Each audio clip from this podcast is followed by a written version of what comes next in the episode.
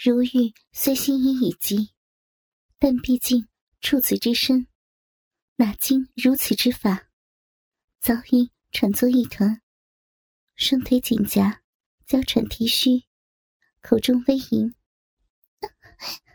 方公子，别别这么奴家了。”方生低声一抱，将如玉放于榻上，细细观其动体。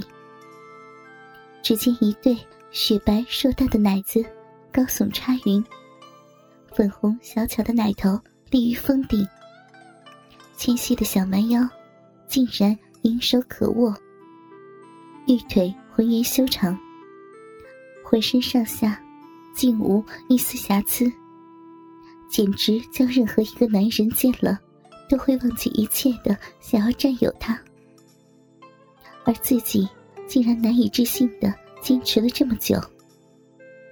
风流少年，纯情艳女，这世间再也没有如此佳配。正是人生得意须尽欢，莫负美人如玉身。公子，休要再看羞杀奴家了，快来呀！原来。方生趁如玉说话之时，将两指并插起臂。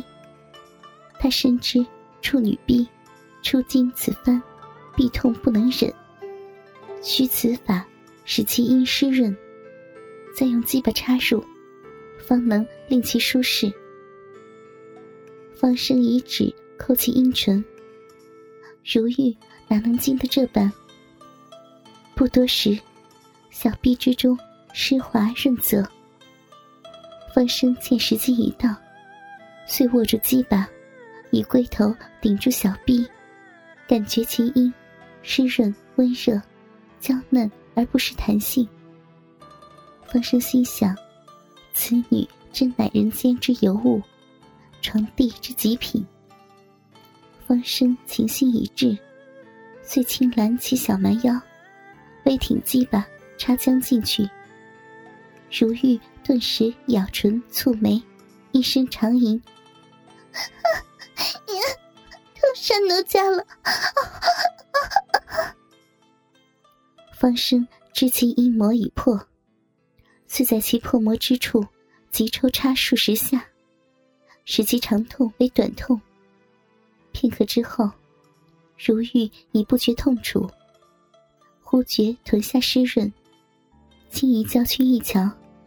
只见点点红香落于榻上，方生扶手以嗅之，说道：“好香啊！”如玉不胜娇羞，遂渐渐开始轻轻迎合。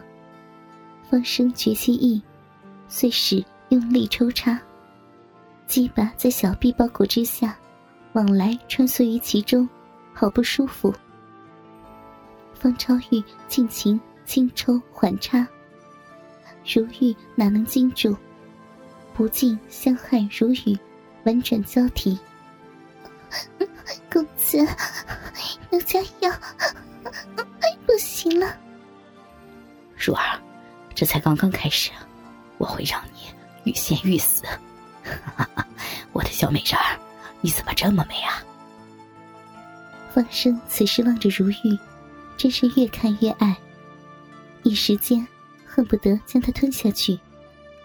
渐渐没落荧光，不由得想起日前所教之技法，所绘之春图。如玉，可愿一试这几日之学？如玉此时痛感全无，已渐入佳境，岂有不愿之理？公子，奴家自蒙公子一教之恩。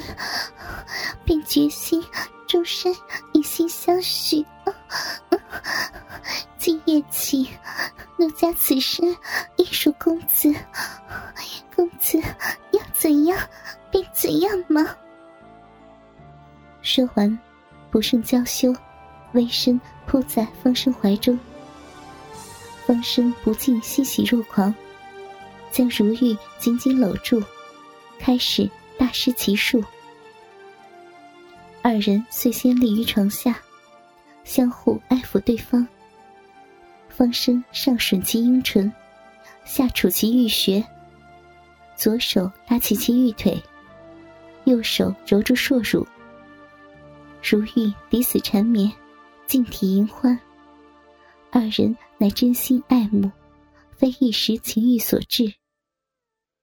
方生以龟头轻点闭口。撩逗如玉之情性，不多时，如玉逼内液已湿润，大有泛滥之势。方生见时机已到，遂双手抱起玉臀，顺势朝前一挺，鸡巴一半已插进逼中，将二人之身紧紧连为一体。这一下，竟将如玉插得双腿一颤。几乎站立不住，急着收臀，无奈被方生紧紧抱住，动弹不得。此时，方生又抽插几下，如玉禁不住喊出来：“ 方公子，你你好狠心呐，简直是要要了奴家的命！”好公子，轻一点，奴家受不了的。方生当然懂得怜香惜玉，岂能忍心拉手催花？遂使鸡巴轻抽慢送，令如玉无有痛感。如玉深知方生之意，有秘计在心，定不会被欲所使。只是自己。毕竟乃处女之身，初尝此果，难免不能适应。本没有怪罪于方公子，自己实在情急生痛，才叫了出来。方生心知自己刚才未免有些急躁，于是双手轻抚如玉双臀，以调其情欲，而后手由腰际开始，缓缓的向上。轻柔慢抚她的奶子，好一对无与伦比的美乳。如玉虽闺中少女，未经人事，又已年纪尚小，但其竟然天生一副好身材，硕乳丰臀，细腰修腿。方生伸出双手，轻轻捧住一只奶子，双手齐搓，攀起峰顶。遂上峰顶，以两指捏住那粒已由粉渐红、如樱桃一般的小奶头。如玉被这一双魔手弄得心痒难忍，不禁上身向后一仰，长吁一声。方生岂能轻放？索性将两只奶子齐握于掌，向上一推。如玉胸上两团乳肉挤在一起。两粒鲜红的小奶头，在他这对雪白的大奶子衬托之下，相映成趣。加之浑身白玉似的肌肤，竟如雪中红梅。方生忍不住一低头，张口将一只含在口中，用舌尖舔起那一对迷死人的小东西。如意早已忍不住。啊啊哦哦的乱叫起来，再加上方生的鸡巴还插在如玉的肉壁内，如玉这一阵叫方超玉操弄得浑身酥软，终于支持不住，软在超玉的怀中。超玉索性将如玉抱起，回至榻上放下。方生此时看如玉之态。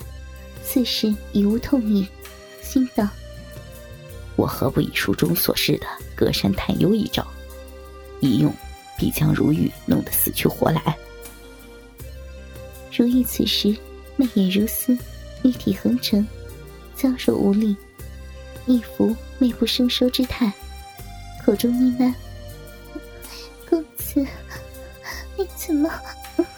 奴家好想想。”方生一听，知其已迫不及待了，于是故故意调戏。我的小亲亲，你想什么呀？嗯，公子，你好坏，好坏呀！奴家不来了。如儿，你可记得隔山探幽一事？如玉一听，顿时娇羞不已。奴家唯命是从。